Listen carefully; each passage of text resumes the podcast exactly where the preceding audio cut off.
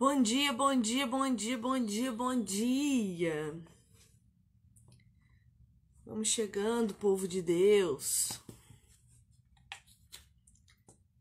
Acorda, acorda, que tá na hora de ler Bíblia.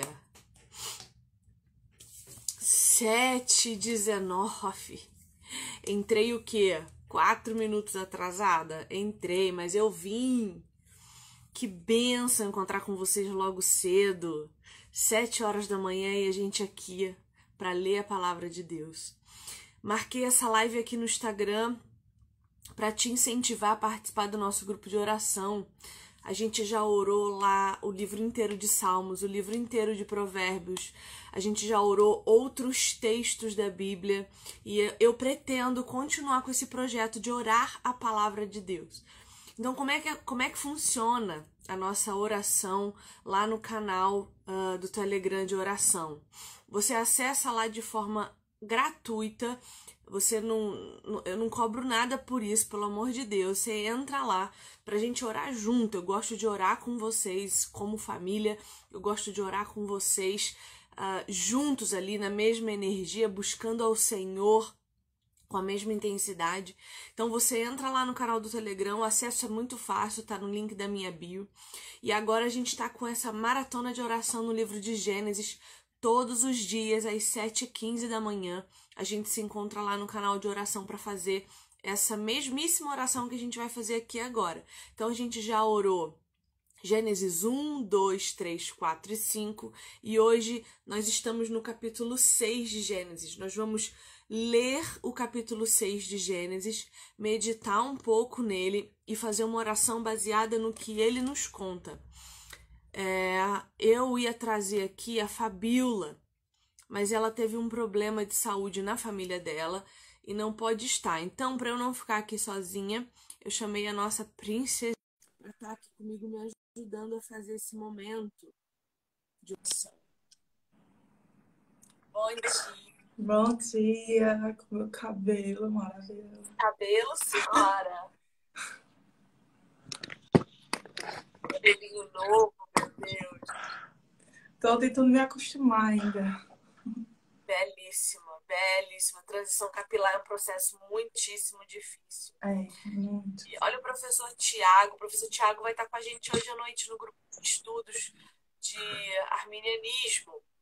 Bom dia, bom dia, professor. Bom dia, Daiane, Maiele, tá todo mundo aqui. Que bom que vocês estão aqui. Eu fico muito feliz.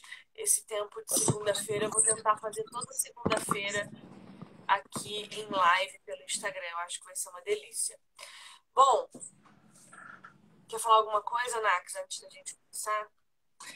É, eu quero só agradecer a Deus, né, pela oportunidade que estamos aqui é um privilégio para nós.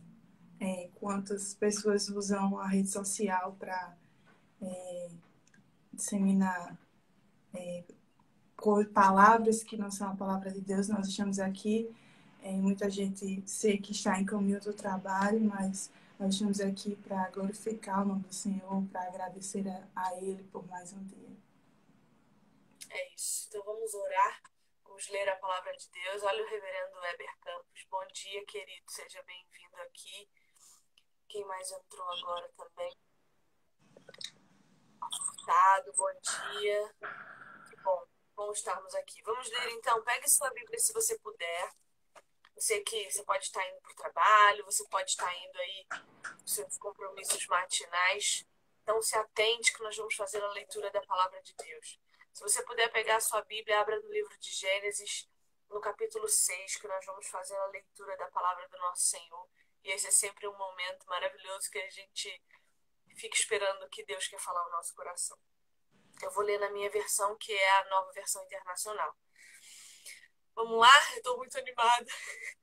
Ai, meu Deus. Vamos lá. Capítulo 6 do livro de Gênesis, assim diz a palavra de. Quando os homens começaram a multiplicar-se na terra e lhes nasceram filhas, os filhos de Deus viram que as filhas dos homens eram bonitas e escolheram para si aquelas que lhes agradaram. Então disse o Senhor: Por causa da perversidade do homem, meu espírito não contenderá com ele para sempre. ele só viverá 120 anos. Naqueles dias havia nefilins na terra e também posteriormente quando os filhos de Deus possuíam as filhas dos homens e elas lhe deram filhos. Eles foram os heróis do passado, homens famosos. O Senhor viu que a perversidade do homem tinha aumentado na terra e que toda a inclinação dos pensamentos do seu coração era sempre e somente para o mal. Então o Senhor arrependeu-se de ter feito o homem sobre a terra e isso cortou-lhe o coração. Disse o Senhor: Farei desaparecer da face da terra o homem que criei, os homens e também os animais, grandes e pequenos, e as aves dos céus, arrependo-me de havê-los feito. A Noé, porém, o Senhor mostrou benevolência. Esta é a história da família de Noé. Noé era homem justo, íntegro entre o povo da sua época. Ele andava com Deus. Noé gerou três filhos: Sem, Cã e Jafé. Ora, a terra estava corrompida aos olhos de Deus e cheia de violência. Ao ver como a terra se corrompera, pois toda a humanidade havia corrompido a sua conduta, Deus disse a Noé: Darei fim a todos os seres humanos, porque a terra encheu-se de violência por causa deles. Eu os destruirei com a terra. Você, porém, fará uma arca de madeira de cipreste, divida em compartimentos e revista-a de piche por dentro e por fora. Faça com 135 metros de comprimento, 22 metros e meio de largura e 13 metros e meio de altura. Faça-lhe um teto com um vão de 45 centímetros entre o teto e o corpo da arca. Coloque uma porta lateral na arca e faça um andar superior, um médio e um inferior. Eis que vou trazer águas sobre a terra, o dilúvio, para destruir debaixo do céu toda criatura que tem fôlego de vida. Tudo o que há na terra perecerá. Mas com você estabelecerei a minha aliança, e você entrará na arca com seus filhos, sua mulher e as mulheres de seus filhos. Faça entrar na arca um casal de cada um dos seres vivos, macho e fêmea, para conservá-los vivos com você. De, de cada espécie de ave, de cada espécie de animal grande e de cada espécie de animal pequeno que se move rente ao chão, virá um casal a você, para que sejam conservados vivos. E armazene todo tipo de alimento, para que você e eles tenham mantimento. Noé fez tudo exatamente como Deus lhe tinha ordenado. Essa foi a palavra do nosso Senhor falando para nós da corrupção da humanidade. Eu quero começar é, analisando esse texto do começo, falando sobre julgo desigual. Deus está contando para nós aqui a história do seu povo que olhou para outros povos, os filhos de Caim, e se encantou por eles.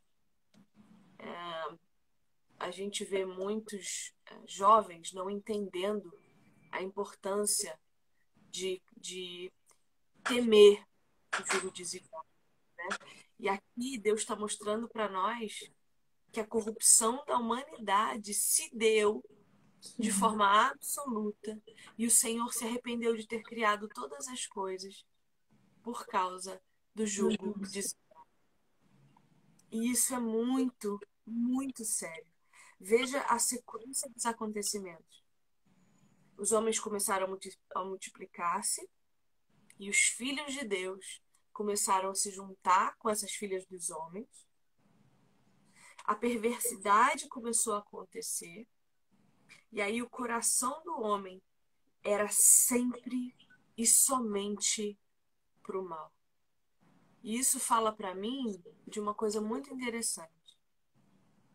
A palavra diz que os homens se corromperam por causa de suas mulheres.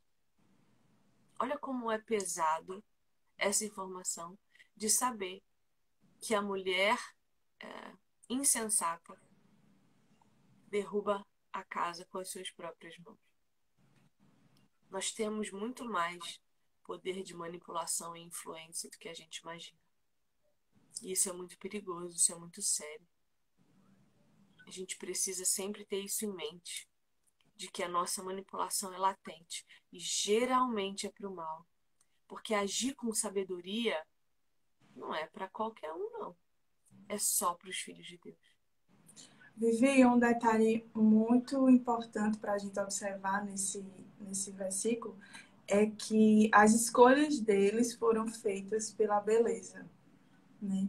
Muitas vezes, além da gente escolher mulheres ou homens que não são tementes a Deus, a gente escolhe pela aparência, né? não se preocupa com o coração. E foram as escolhas de, deles, né? Os filhos de Deus viram que as, que as filhas dos homens eram, eram bonitas, então foram escolhas baseadas é, na aparência física. Isso é muito grave, porque é geralmente por aí que a gente escolhe as pessoas. Veja, quando Eva vê do fruto proibido, ela viu que era bom para o paladar. Ela viu.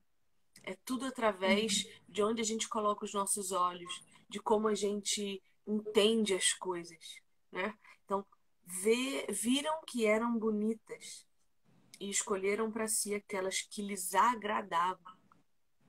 Ninguém perguntou para Deus o que, que agradava a Deus. Porque a gente tem que escolher o que agrada a Ele. E a palavra diz para nós quem agrada a Ele: o justo e o íntegro, a modesta e a. E a é, como fala? É, a mulher de Provérbios 31 ela é temente a Deus. Ela teme ao Senhor e por isso ela recebe honra. Então, o jugo desigual é muito grave. A gente não pode brincar com isso. Ai, mas depois que casar, ele muda. Ok, pode ser. Pode, aconteceu comigo. Mas olha o preço. O preço. Olha, olha o tanto de anos.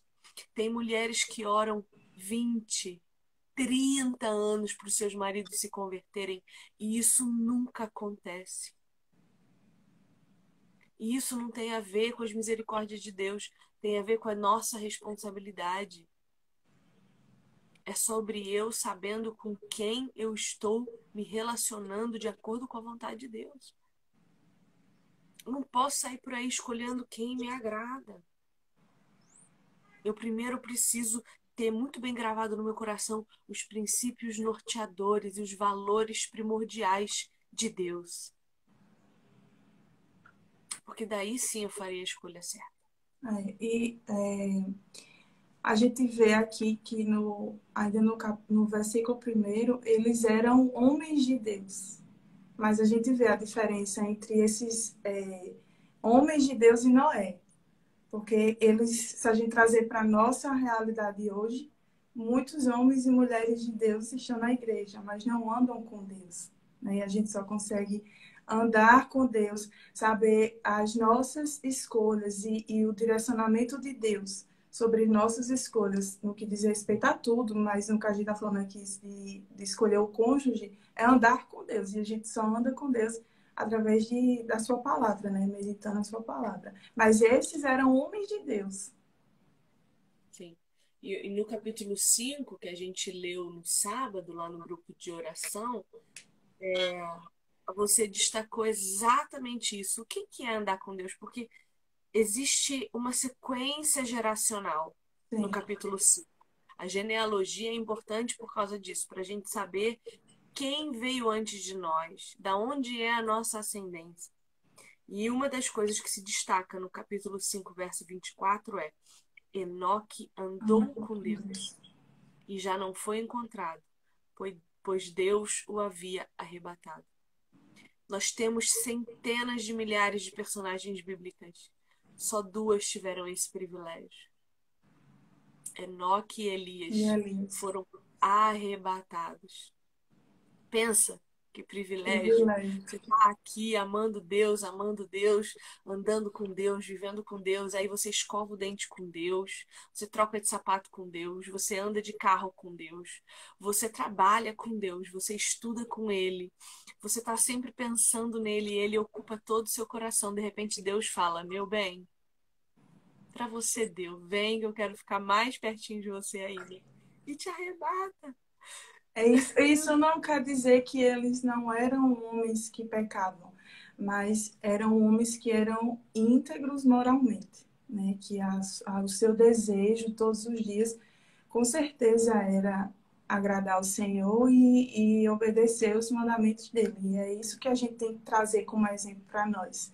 Nós somos pecadores, né? Mas somos livres e que a comunhão com Deus e a meditação na palavra de Deus, nas Escrituras, faz com que nós tenhamos é, repulsa pelo pecado e venhamos andar com Deus, literalmente. Exatamente. Por isso que um convertido, um nascido de novo, um verdadeiramente filho de Deus, não pode continuar pecando. Sim. Nos mesmos pecados, errando nos mesmos erros, caindo nos mesmos tropeços. Porque aquele que é filho de Deus não flerta com o pecado. Não fica cutucando a ferida para ver quando é que começa a sangrar. O filho de Deus, ele age antecedente. Ele se prepara para quando a tentação vier, ele já identificar ela e ó, embora. Ele não é pego desprevenido. Porque todo mundo sabe onde aquele ponto mais que mais mexe com, com a gente, né? Então a gente não, não, tem, não tem como você dizer que pecou sem saber. Você peca porque você sabe. Então aquilo que a gente sabe que mexe com a gente ou lembra, né, em algum momento do nosso passado, do, de pecados que a gente praticou, a gente sim tem consciência de que a gente pode evitar. Mas às vezes a gente usa muito desculpa. Exatamente. E aí, é, esse texto contém para mim um dos textos que mais me fazem sofrer em toda a Bíblia, que é o verso 6. E ele diz: Então o Senhor arrependeu-se de ter feito o homem sobre toda a terra, e isso cortou-lhe o coração. Veja, Moisés, sob a sua perspectiva humana, está contando para nós um entendimento que ele tem daquilo que Deus contou para ele. Então, Deus foi pego desprevenido com o pecado da humanidade? Não. Deus se arrependeu como o homem se arrepende? Absolutamente não. Mas Moisés está contando para nós de forma que a gente possa entender um pouco de Deus usando uma linguagem humana. Então ele diz que Deus se arrependeu. E isso me, me dói de um jeito estrondoso, porque quando eu me arrependo dos meus pecados, me dói muito. E pensar que Deus se arrependeu de ter criado a mim. Eu fico pensando quão decepcionado Deus não estava assim, né? A, é, é, a, a, gente tende a humanizar Deus, né? Sim, sim. Esse é um grande problema. Deus é completamente santo e separado de nós, mas para a gente compreender um pouco, a gente faz analogias. E tá tudo igual Moisés fez aqui, ele falou arrependimento, né? Exatamente, igual Moisés fez aqui. Então, quando a gente pensa nesse Deus arrependido, que destrói tudo que ele fez com tanto zelo e que ele viu que era muito bom, corta o meu coração. Eu já chorei muito lendo só esse verso.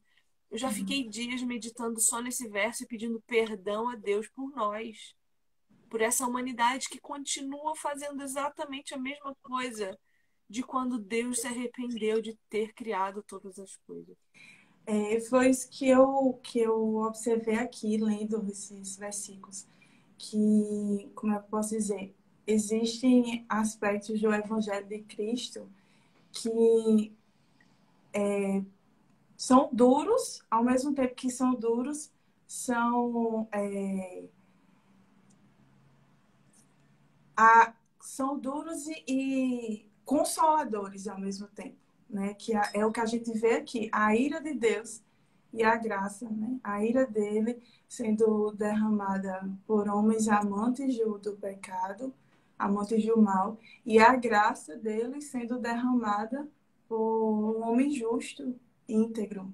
E é isso que, ele faz conosco. Sim. Não é. só ele, mas sua família. Por causa Porque não é bom que o homem esteja ah, só. Exatamente.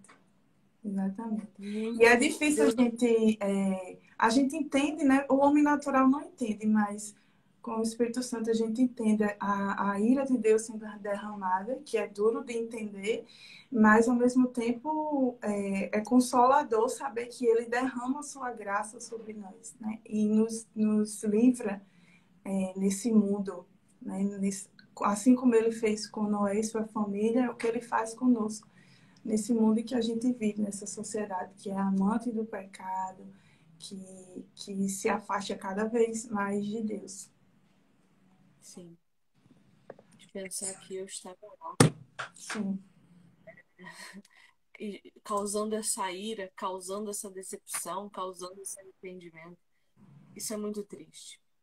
E aí o verso 9 continua dizendo para nós que essa é a história da família de Noé.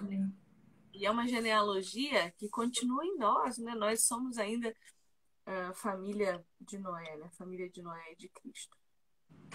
E aí a palavra vai dizer que Noé era justo e íntegro. Essas são duas características é, de todos os grandes homens das Escrituras. Sim. Justo e íntegro. Justo porque andava com Deus. A justiça se dá buscando o reino de Deus. E íntegro. O que é ser íntegro? Integral, integralidade, integridade. É você ser o melhor que você pode ser em, em Cristo de forma integral. Então, você é inteiro em Cristo na sua mente, você é inteiro em Cristo nas suas atividades do dia, você é inteiro em Cristo quando você abre o seu Instagram e e você posta alguma coisa na internet, você consome algum conteúdo da internet. No, sabe... íntegro, íntegro também no cuidar da sua casa, né? Com certeza ele também era. No, no, no zelo com as coisas de Deus. Isso, isso. Porque ele fez marca. Tem um filme muito engraçado com um desses humoristas contemporâneos nossos aí, é, que passou esses dias e eu assisti. Que é uma, uma brincadeira que, que, que o filme faz com esse texto de Noé. Só que nos dias de hoje, se fosse hoje. E é muito interessante a gente observar como Noé parecia um louco. Louco, sim. É a mesma coisa que a gente hoje dizendo para as pessoas: você está indo para a condenação do inferno. Deus é justo. E ele lança sim. O inferno não foi feito para nós. Foi feito para Satanás e os seus anjos. Mas Deus nos coloca lá porque nós, ao invés de andarmos com Deus, andamos com o diabo. É loucura para um mundo pecaminoso dizer que eles estão em pecado. Porque eles gostam do Deus é amor. Sim. Do Jesus revolucionário. A, a, muita pichação de muro, né? Jesus era um noia. Por quê? Porque o ser humano tende a humanizar Deus. Então a gente tenta associar Deus a nós, ao invés de fazer o, o, o, o, o caminho contrário de nós nos associarmos a Ele e, e analogamente a Ele transformarmos o nosso comportamento. Então é muito mais fácil eu dizer que Deus, ah, quando se fez carne, fez sexo ilícito, porque daí eu dou legalidade para a moralidade sexual. É muito melhor eu dizer que Jesus era um noia, porque daí dá legalidade para eu fumar o meu baseado. É muito mais fácil dizer que Jesus era qualquer coisa que ele nunca foi, para poder me sentir mais confortável com a presença dele. Porque quando eu digo que Jesus é absolutamente santo, eu olho para mim. Eu tenho que me parecer com ele. Eu só vou ver lixo, estrume, imundice, pecado. Eu, eu não vou conseguir olhar para Jesus e, e, imaginar que eu possa me parecer com ele. E é aí que entra a graça. Sim. E é aí que o Espírito Santo habita. E é aí que a obra salvífica de Cristo transforma. Esses dias, ontem, eu acho, ontem ou anteontem, uma menina da minha igreja local, porque eu tô nessa igreja local faz, vai fazer um ano, e eu ainda estou uh, me ambientando com as pessoas, né? Eu ainda estou conhecendo as pessoas e, e eu não fico falando da minha história para todo mundo, eu não fico falando quem eu sou para todo mundo, eu deixo as pessoas descobrirem por si só. E uma delas assistiu meu testemunho de divórcio e recasamento. E ela veio falar comigo, Viviane, eu não tô acreditando. É uma verdadeira metanoia. E, e toda vez que alguém vem falar isso pra mim, eu fico meio surpresa, porque não é uma coisa que eu fico pensando. Só que realmente, quando eu olho para trás e vejo de onde Deus me tirou, eu sinto vergonha, ao mesmo tempo em que eu me sinto grata, grata. de um jeito extraordinário eu só posso sentir gratidão. Primeiro porque eu sei, pela experiência de 32 anos sem Cristo, que eu não teria como olhar para Jesus e amá-lo por mim mesma. Até o amor que eu tenho por ele foi ele que me deu. Gente, ele me escolheu para amá-lo e colocou em mim amor por ele. E ele é que faz a manutenção desse amor. Sim. Como que pode eu ter sido escolhida quando eu era isso aqui, motivo de arrependimento? Eu era essa pessoa que a palavra de Deus vai dizer que sempre e somente produzia mal com o seu coração. E Deus olhou para mim desse jeito. Ele olhou para mim só produzindo mal. E ele falou assim: Essa eu quero para mim. Ah, eu não preciso de mais nada. Mais nada. Isso é lindo demais. É. E isso sou eu e é você. Como pode? Que amor é esse? Que amor é esse? Que fala, eu quero para mim um povo. Um povo que na eternidade comigo vai se lembrar de onde eu os tirei. E não haverá nele mais dor, nem sofrimento, nem lágrima. Não haverá mais pranto, só gratidão. Não, e, e, isso é poesia. Isso é poesia. Enfim, Deus manda Noé produzir então uma arca. E olha como Deus é cuidadoso, ele dá as exatas medidas. É assim que Deus faz com tudo que ele cria. Ele se preocupa com cada pequenino detalhe. E quanta criatividade, né? Uns têm cabelos lisos, outros têm cacheados. É muito detalhe. E nesse detalhe né, de cabelo, a gente nem, nem é grato a Deus. Não se conforma e quer mudar. E quer ficar no alisamento. ou, ou no enrolamento. Eu, eu, meu cabelo é muito bonito, né? Olha, essa é a cor natural do meu cabelo. Não tem tinta aqui. Eu parei de mexer no meu cabelo faz uns quatro anos. E, e é a primeira vez que meu cabelo tá assim. completamente natural. Eu acho que eu comecei a mexer meu cabelo, eu tinha 14 anos, isso faz 22. Faz 22 anos que eu mexo no meu cabelo porque eu não era contente com o que eu tinha.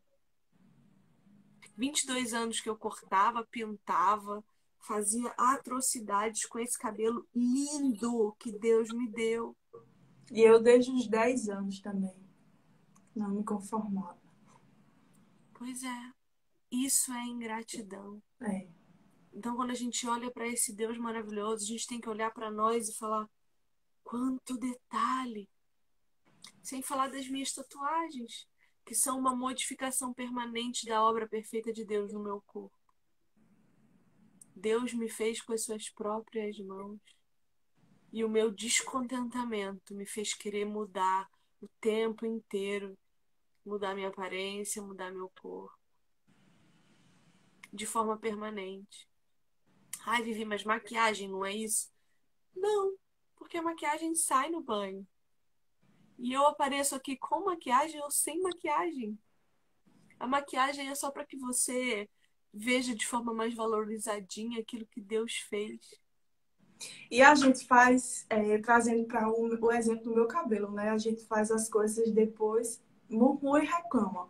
Porque eu fiquei pensando, meu Deus, eu vou passar esse tempo todo, todo para esperar esse cabelo crescer e eu não tenho paciência, eu não vou aguentar e eu vou alisar. Só que isso são consequências das minhas escolhas.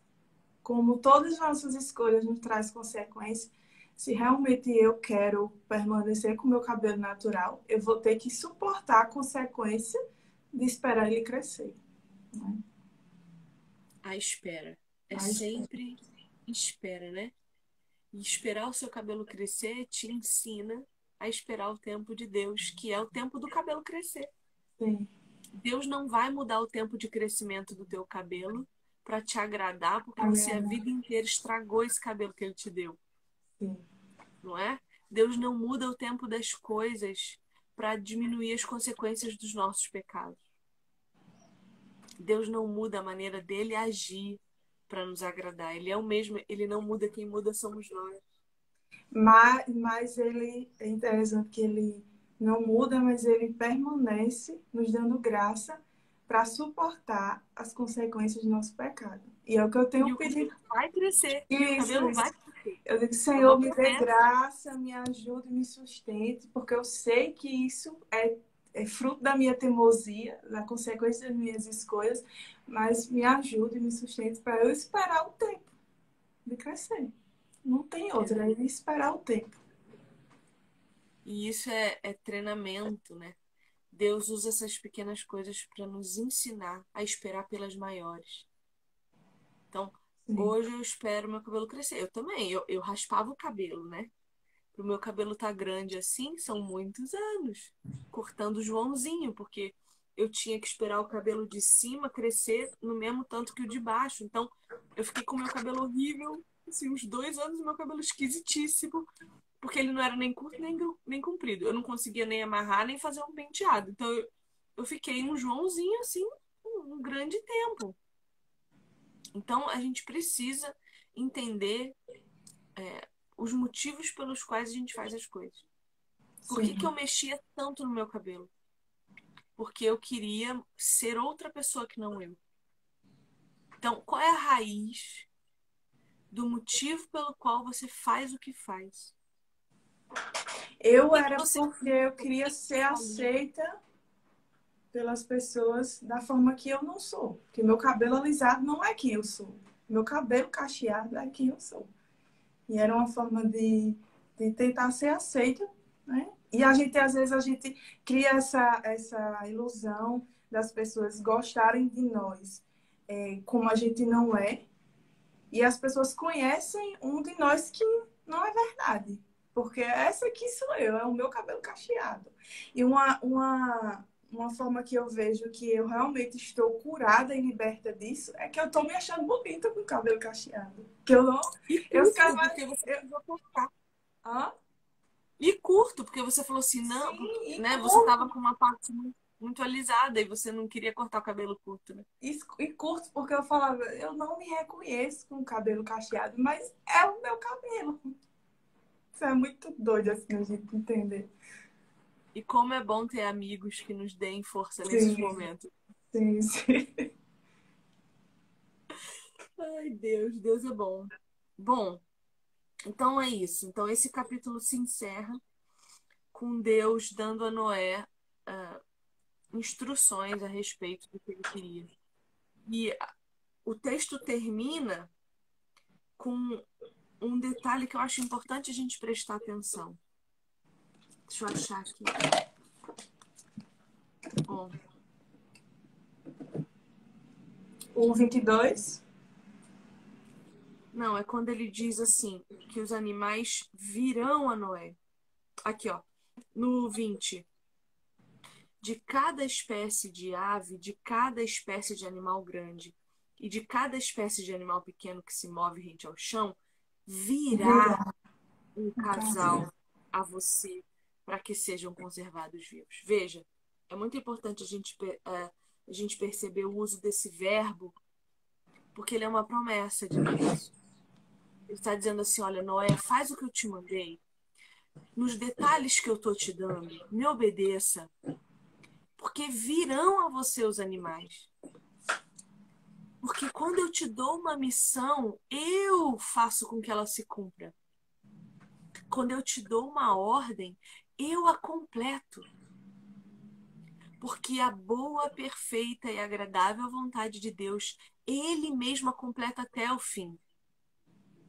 Então, quando Deus diz assim: olha, a sua missão é fazer a arca só, e eu tô te dando medida, profundidade, eu tô te dizendo qual é o material que eu quero que você use, e eu vou te fornecer tudo isso, e eu vou te trazer os animais, eu vou fazer, porque Deus trabalha junto conosco.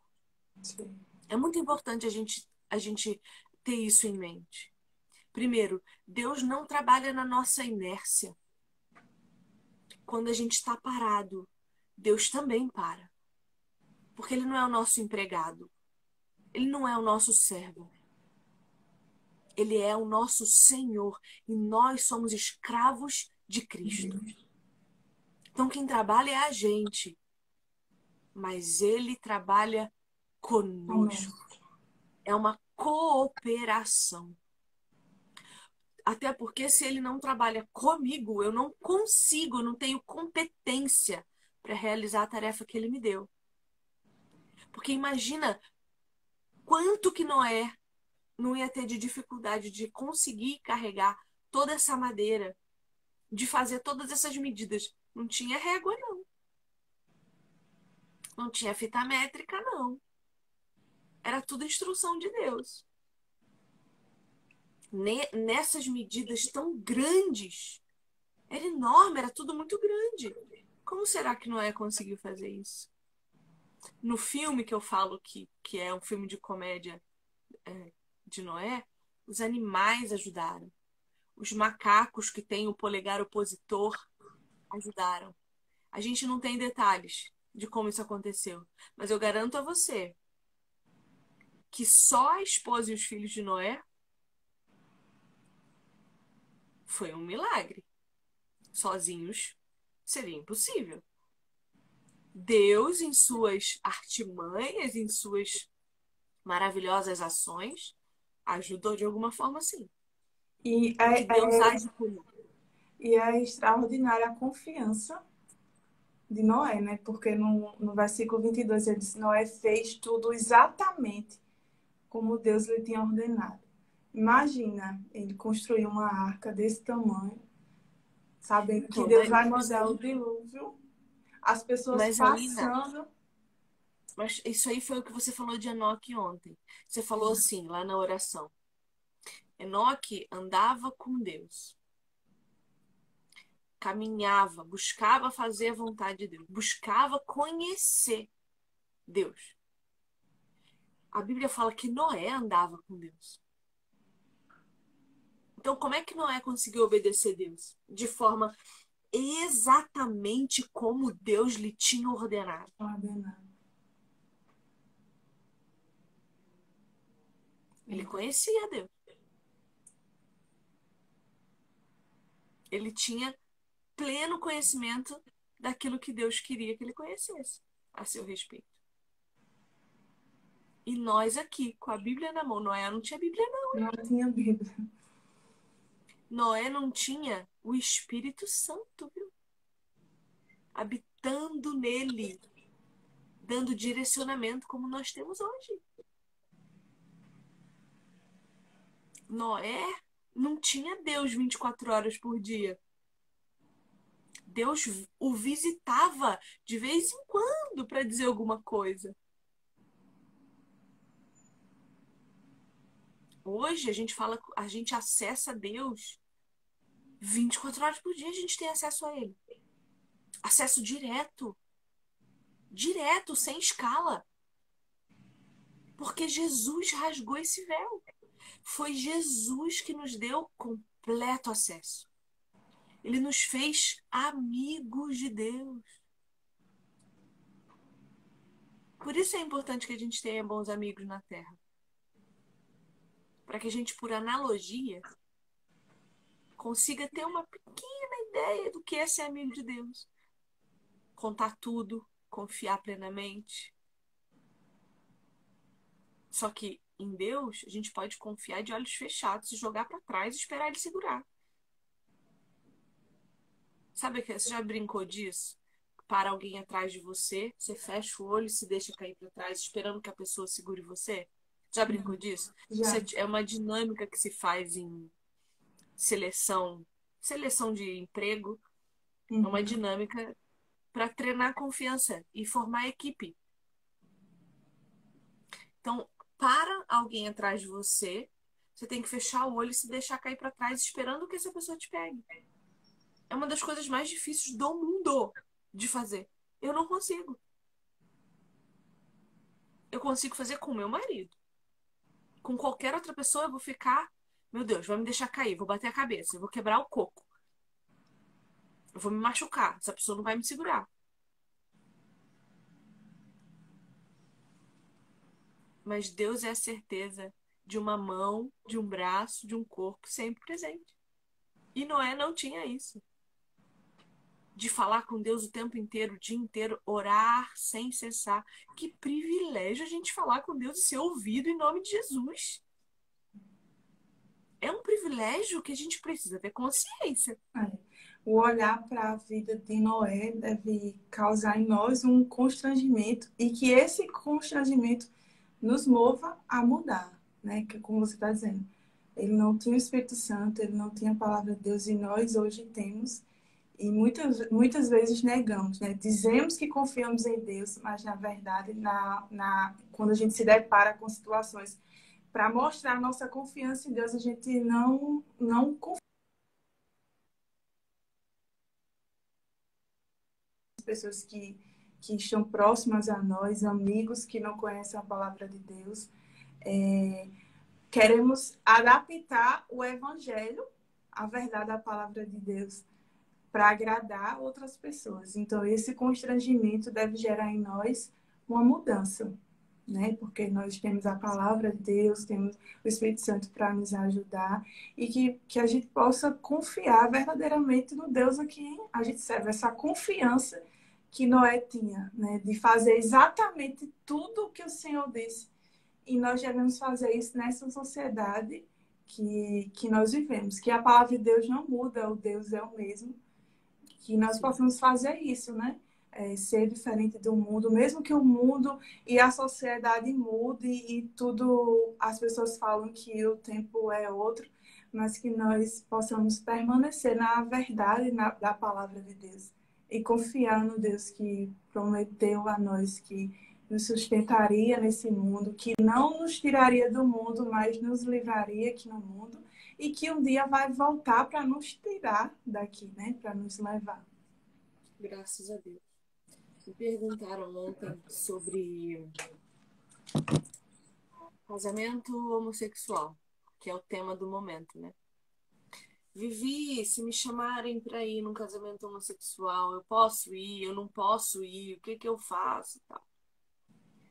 E aí, é, eu fico pensando o seguinte, porque a pessoa falou assim, ah, eu tenho amigos gays. Se eles me chamarem para ir no casamento deles? E aí eu pensei, bom,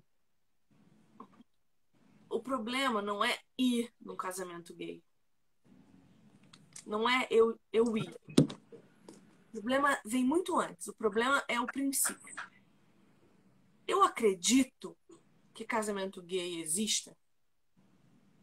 Segundo a palavra de Deus, casamento homossexual é aprovado pelo Senhor? O Senhor chama de casamento? Primeiro, já sabe, vamos, vamos mais para trás, vamos mais para trás. Gênesis 1, 27. Criou Deus um homem e uma mulher. Deus os criou, homem e mulher os criou. E disse ao homem e à mulher: multipliquem-se. Já começa aí. Deus chama a união entre duas pessoas do mesmo sexo de quê? Casamento. Deus não chama de casamento. Deus chama de abominação. Ah, entre um. Sim, entendi, entendi. Entre duas pessoas do mesmo sexo. Deus chama de abominação. Então já começa por aí. Casamento homossexual hum, não é legítimo para Deus. Deus. Não estou falando para a sociedade. A sociedade não me interessa. Me interessa a palavra de Deus. Então, falar em casamento homossexual já devia soar para nós estranho. A sociedade não me interessa. As pessoas podem viver do jeito que elas quiserem. É direito delas. Deus dá a elas esse direito, ok?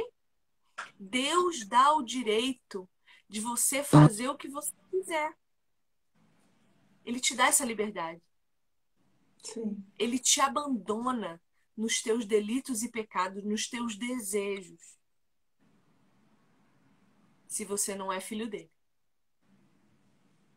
Agora, no momento em que ele te faz filho dele, então, o casamento entre duas pessoas do mesmo sexo para Deus é uma abominação. Ok, eu tenho que tratar essas pessoas como abomináveis? Absolutamente não. Mas eu sei que o que elas estão fazendo não agrada a Deus. E se eu não acredito que aquilo é legítimo, o que, que eu vou fazer lá? Mas antes de chegar aí, vamos um pouquinho mais para trás de novo. Eu tenho amigos homossexuais que eu amo de paixão. O meu fotógrafo. O meu, eu tenho um amigo de faculdade que eu sento para tomar café. De vez em quando a gente senta e se e se reúnem para conversar. Pessoas que eu amo profundamente. Eles não sabem da minha fé? Se eles não sabem da minha fé, será que eu estou falando o suficiente de Cristo? Vivendo o suficiente como Cristo? E eu converso sobre a minha fé com eles. Eles sabem o que eu acredito. Nem por isso, quando eles estão namorando, eu deixo de perguntar do namorado. E fulano, como tá? Fulano tá bem? Ciclano tá bem? Como é que você tá? E o coração? Mas eu também falo de Cristo. Eu também falo do amor de Deus. E eles sabem que se me convidarem para ir é por educação. Por que eu não vou? Porque Paulo vai dizer para nós só fazermos aquilo que fizermos por fé. Porque se a gente faz alguma coisa sem ser pela fé, a gente está pecando. E eu não acredito naquilo que vai estar tá sendo realizado. E os meus amigos, se me amam, precisam saber que isso não faz, inclusive, com que eu deixe de amá-los. Não faz. Continuarei os amando. Se me chamarem para ir jantar na casa deles, eu vou, porque são seres humanos que eu amo e que eu vou continuar falando de Jesus. E que eu vou continuar sendo Cristo mesmo na vida deles, até que o Senhor decida se revelar a eles. E veja, um desses meus amigos, que é o meu. Ele é, ele é bem antigo, assim, acho que eu conheço ele há uns 6, 7 anos. Ele vem me perguntando sobre a minha igreja. Porque ele quer uma igreja para congregar. Então veja. O amor com que eu o amo, tendo a minha fé e respeitando os meus próprios princípios, fez com que ele olhasse para mim e falasse: qual é a igreja dessa menina, hein? Eu quero ir lá, saber quem é esse Deus aí, saber que tipo de gente tem lá. Eu quero ir lá. E vai que nesse dia Deus esmaga ele e faz ele nascer de novo. Eu não sei quais são os desígnios de Deus. Eu sei qual é a minha obrigação: amá-los e não concordar com o pecado deles do mesmo jeito. Não ser conivente com o que eu não acho que é certo. Eu fico pensando, eu digo, será que é, nessa situação dele de a gente se deparar com amigos, né? homossexuais que nos sabendo que nós somos cristãos e nos convida para testemunhar um casamento. Será que em algum momento a gente agiu de uma forma que tentou agradar ele, tentou minimizar a mensagem do evangelho e ele pode ter olhado para nós e visto em nós uma pessoa que não, né, não se preocupasse com isso, que fico pensando assim, será que em algum momento a gente tentou agradá-lo e ele viu em nós que existiria a possibilidade de concordar com aquela aquela situação, com aquele casamento, né? Pois é. é, é isso que eu me pergunto. Que tipo de pessoa eu sou para que alguém em estado de pecado se sinta confortável, confortável para me convidar para pecar junto. Você tá entendendo? Sim. Então, não, não tem nada a ver com casamento. Já é muito anterior. O problema é muito anterior. E o problema nasce em mim. Nasce em mim. Porque se eu não vivo os princípios de Deus, o pecador vai olhar para mim e vai se identificar. Ele vai falar: não, aquela ali é diferente, ela se identifica comigo. Isso é muito grave. Porque o problema está em mim. Não está no outro.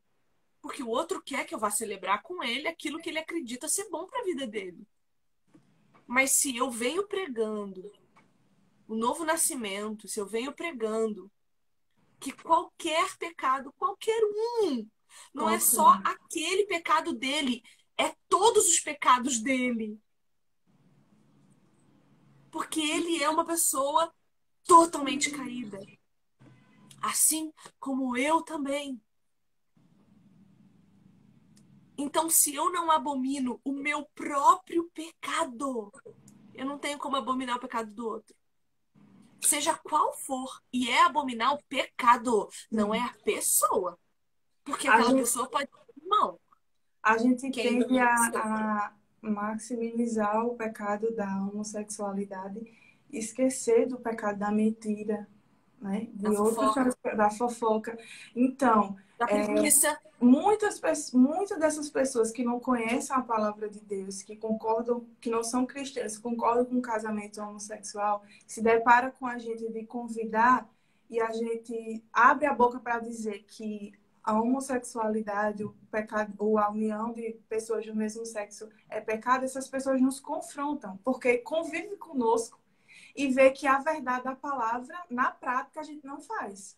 Então, como é que você vai, vai falar do meu pecado, da, que não está na Bíblia, mas você, com, sua, com seu filho em casa, o seu marido, você não trata a sua mulher como, como deve ser, você mente no seu trabalho, você você é mentiroso e tem, outros pecados. A gente entende, né? Colocar lá em cima o pecado da homossexualidade.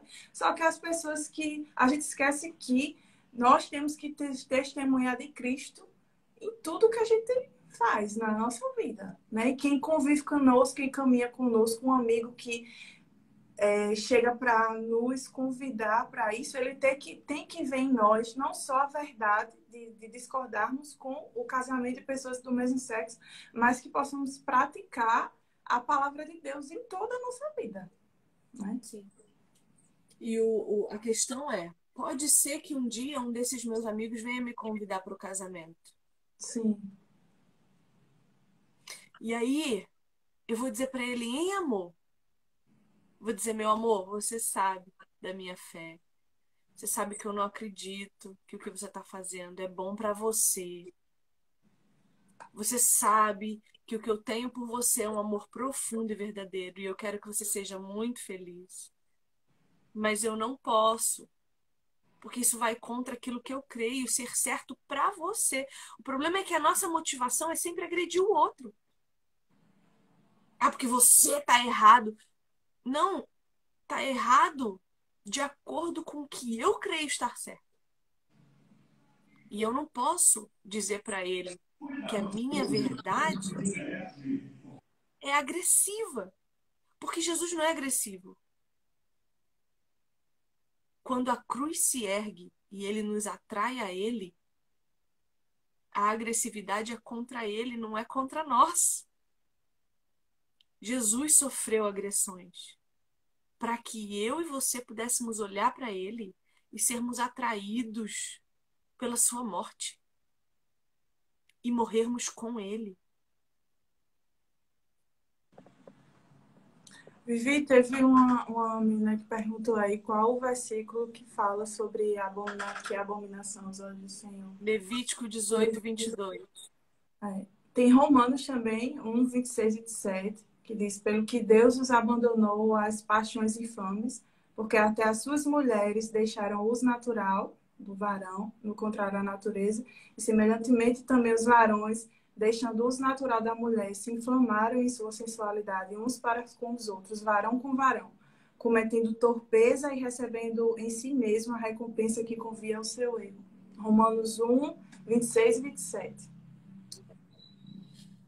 Então, qualquer circunstância, qualquer uma, a minha fé precisa ser maior do que o meu medo, do que o pecado, do que as minhas escolhas. Os princípios norteadores da minha fé precisam ser os de Deus. E é sempre com amor que eu vou agir para com o outro. Sempre com amor e não pode ferir aquilo que eu creio ser a verdade. Porque senão eu estou compactuando com a mentira e pecando junto com o outro. Agindo não por fé, mas por querer agradar, por querer ser aceito, por querer fazer bonito.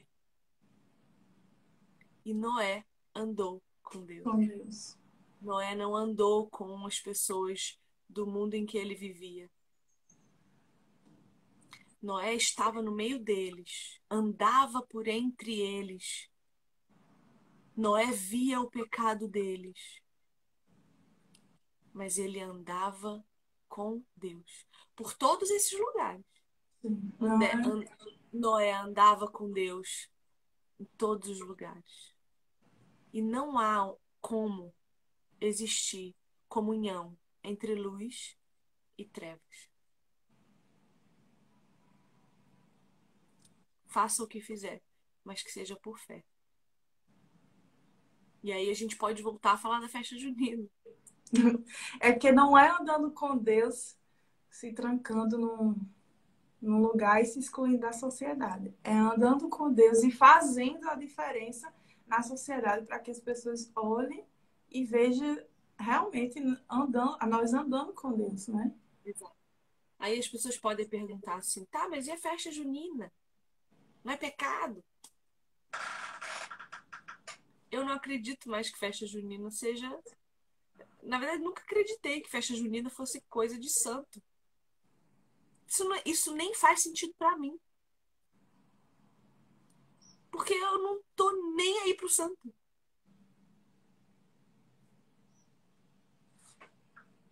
o que se faz lá nem é mais religioso. Você vai lá e pergunta para as pessoas: está aqui fazendo o quê? Qual é o motivo dessa festa?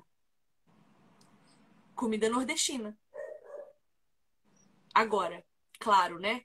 Tô falando aqui na minha região do país. Na sua região do país é outra é outra aqui... história, é um carnaval, né?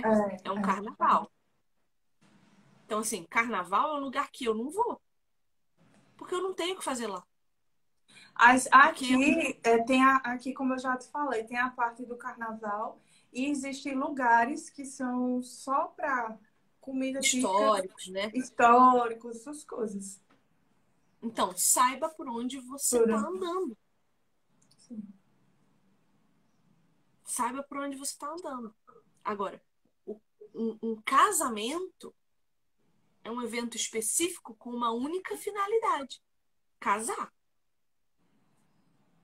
Então, use essa mente maravilhosa que Cristo te deu para raciocinar, para ponderar, para saber onde você vai, onde você não vai.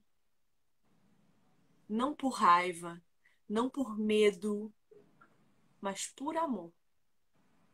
Por amor. Eu não iria no casamento dos meus amigos homossexuais. Porque eu sei que o que eles estão fazendo não é bom para eles. Eu sei, porque é isso que Deus diz para mim. Agora, impor isso a eles eu posso? Absolutamente não.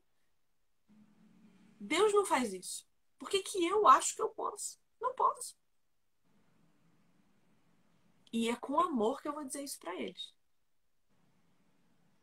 E eu acho, sinceramente, que eles já vão chegar para mim dizendo: Vivi, queria muito que você fosse, mas eu sei que você não vai. E tá tudo bem. Porque a minha vida é o mais santa que eu consigo fazer pelo Espírito Santo de Deus. E santidade, gente, não ofende ninguém, não, viu? Deixa eu falar um negócio pra vocês. Uma pessoa santa que age em santidade, que vive em santidade, ela vai ter argumentos, ela vai ter vida, ela emana vida. Então, por mais que o outro se ofenda com você, dificilmente esse outro vai vir te socar. Se ele te conhece, né? Eu não tô falando de rede social, porque rede social e, e, e, e, e nada é a mesma coisa. O povo aqui acha que esse território aqui, essa janelinha aqui, não é, não é de ninguém. Então, se a pessoa convive com você e você é santa, como Deus o é, sejam santos como eu sou santo, alinhem os seus comportamentos com Deus e as pessoas não vão se ofender com as suas, com as suas uh, práticas de fé. Elas não vão. Elas vão respeitar você, porque você as respeita também. É, a, gente, é, a gente precisa ter um equilíbrio entre não concordar com essas pessoas e também não querer impor como se a salvação delas dependesse de nós. E a gente sabe né, que não é assim. A gente falar da verdade da palavra de Deus para essas pessoas, é, dizer o que a gente acredita, o que a gente concorda ou o que não concorda, mas não depende de nós. Né? O Espírito Santo de Deus, se aquela pessoa realmente for um eleito de Deus, ele vai ser salvo. Não, não é por força nem por violência, não depende da gente querer que, que a pessoa entenda que é um pecado abominável ao Senhor de forma grosseira, desejando o mal e, e, logo colocando no meio né, do, do inferno, porque às vezes a gente né, não, fala, não fala do evangelho, mas só fala do, do inferno. Você vai para o inferno, não. A gente tem que falar realmente a verdade da palavra de Deus e deixar que o Espírito Santo de Deus é, trabalhe, né? Se aquela pessoa for um eleito, Deus irá salvá-lo. Amém. Bom, encerramos então Gênesis capítulo 6. Passamos por muitos assuntos. Vamos encerrar fazendo uma oração. É, eu vou orar na Kelly. E aí depois, se você quiser, você pode orar também e a gente encerra, tá bom? Então vamos lá. Vamos orar o nosso Deus. Aproveita já dá uma espreguiçada aí. Estica os bracinhos. Ah, fica confortável para você se concentrar naquele que era, que é e que há de vir. Senhor nosso Deus, tu és bom, tu és maravilhoso, tu és santo, digno de toda honra, de todo louvor. Obrigada por esse tempo, Pai. Obrigada pelo teu amor que se renovou, pelas tuas misericórdias que se renovaram, pela nossa fé que foi derramada sobre nós mais um dia. Obrigada pela salvação que tu nos deste em Cristo. Obrigada, Jesus, por ter se entregue por nós, para que hoje pudéssemos ter livre acesso a Ti, falar contigo sermos ouvidos pelo Pai. Obrigada, Jesus. Senhor, é muito duro ler a tua palavra, nos constrange, nos envergonha, nos faz pensar que o Senhor viu em nós para ainda assim nos querer. Quanto mais o homem se multiplica, mais a sua perversidade é disseminada. No nosso coração só há sempre e somente inclinação para o mal. Mas o Senhor, com a sua graça, nos toca, nos faz nos inclinar para Ti e nos atrai com a sua cruz. Erguido num madeiro, o Senhor nos atrai para a sua morte, junto contigo, Jesus. Obrigada. Perdoa-nos, perdoa-nos porque o Senhor se arrependeu de ter nos feito. Perdoa-nos, Senhor, e muito obrigada porque o Senhor preservou um justo, um fiel, aquele através de quem nós temos acesso a Ti. Obrigada, Senhor, por contar a nossa história na Tua palavra. Porque a história da família de Noé é também a nossa história. O homem justo e íntegro que apontava para Jesus e que se cumpriu em Cristo faz parte da nossa família. Obrigada, Pai, por ter preservado os animais, por ter preservado as aves e a família de Noé.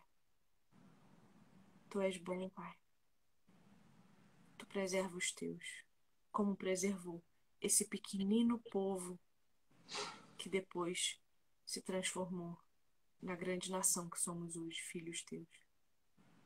Obrigada porque quando nós tomamos a dianteira das nossas vidas, quando nós protagonizamos as ações do nosso dia, o Senhor vem e concorre conosco e age conosco e através de ti.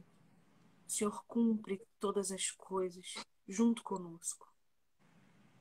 Obrigada, Pai.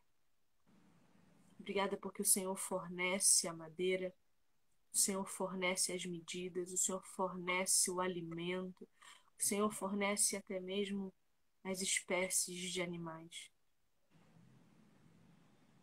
Obrigada porque hoje o Senhor continua fornecendo todas as coisas para aqueles que te amam todas as coisas para aqueles que te temem.